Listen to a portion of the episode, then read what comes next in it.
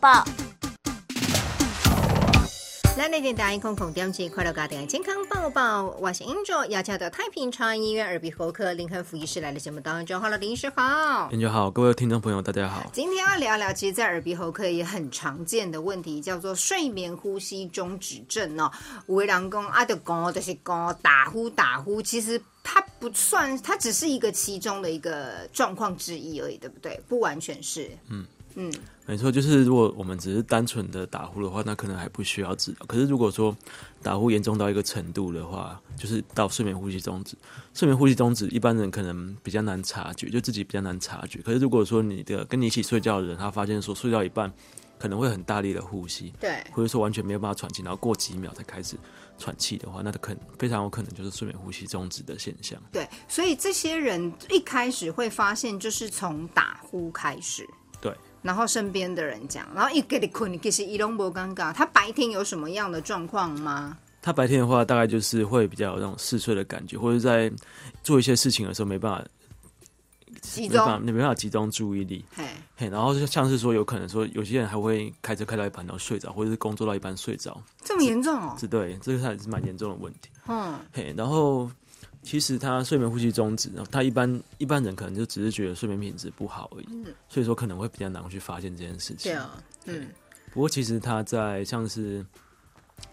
如果睡眠呼吸中止不治疗的话，心血管中风的疾病的，它的它的呃危险性，它比它比一般人般人的危险性来说会比较高一些。那你呢？睡眠呼吸中止症有没有想说，哎，到底是什么样的原因啊？男生是不是又比女生来的多？对，男生会比女生还来来的多。嗯，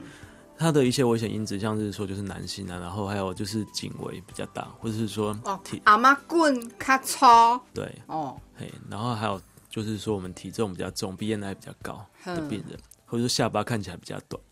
下巴短，嘿，或者是长期有鼻塞的问题，嗯，嘿，或者是就是就是 Angel 刚刚说的打呼的问题，或对啊者说扁条线天生就比较大，这些有可能是那个睡眠呼吸中止它的危险因子。对哦，所以不能轻忽，尤其哦，枕边人，枕边人，平常。那另外一半公啊呢，突然发现不公了，还有白天一些状况嗜睡，然后呢注意力突然不集中，要赶紧就医来治疗哇。接下来请教呢林医生，那以睡眠呼吸中止症，很多人说啊的公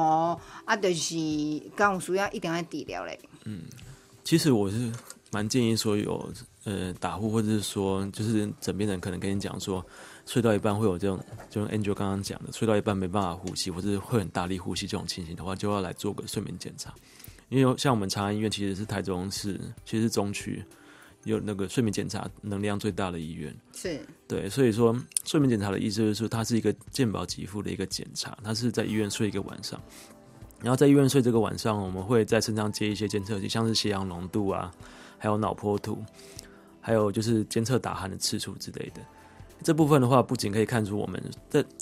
呃睡觉的时候，可以看出我们睡觉的时候它的睡眠的深度，就是我们睡眠有分一二三四期嘛，嘿。然后我们可以看说，就像睡眠呼吸中止或是打呼的人，他在睡眠的品质上哦，可能都是在呃第一期跟第二期是在比较浅眠的状况。可是我们用那个监测器的话，可以看得出你到底的睡眠品质是有怎么样。嘿，有很多人有很多病人在做完呃就是睡眠呼吸中止的治疗以后，他的睡眠品质也是有很大的改善，就可以到深眠的程度，就是第三期跟第四期。我知道那个睡眠治疗也要困几点钟 就是在医院睡一个晚上，也就是睡到隔天早上，然后就可以回家了。哦，然后之后再来看报告。对，之后再来看报告。呃，为的就是在你熟你你睡着的时间做一个监测，就代表你平常的状况，轻咩还是蹭呢？啊，有的人熟睡，或者是说我俩真的终止，然后他要终止多久再去做治疗的意思是吗？对，没错，它是一个量化的数据，然后我们其实还可以监测它的我们的血氧浓度，就是夹在手指上面的一个监测器。嘿，然后这个监测器就是说，像是我跟 Angel 或是大家听众朋友啊，现在的血氧浓度应该都是在九十五以上，像是那种要急救插管的病人，大概是在七八十左右。嘿，可是我们可以看到睡眠呼吸中止的病人，非常常发现说他们在诶、在监测的过程中有掉到七八十甚至六七十左右，所以其实它是非常一个不健康的现象对了。所以这是才是说，呃，会睡眠呼吸中止必须要治疗的一个原因，因为你身体在睡觉的时候，时常处在一个缺氧的状况，对啊，这样可能会造成第一个有心血管方面的问题，像是血压会比较高，或者是中风的几率会比较高。